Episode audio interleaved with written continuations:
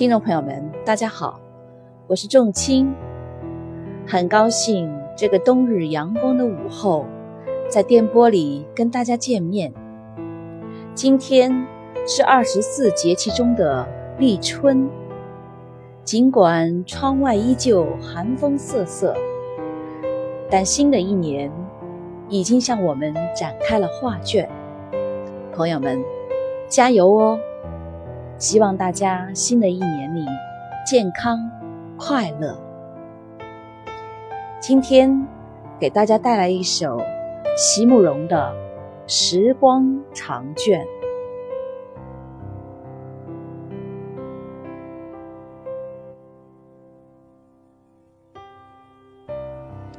谁说延绵不绝？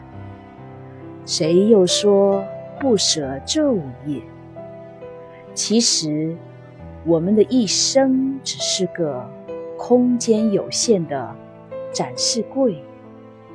时光是画在绢上的河流，这一生的青绿山水，无论再怎么精心绘制，再怎么废寝忘食，也只能渐次铺开，再渐次收起。凡不再展示的，就紧紧卷入画轴，成为昨日。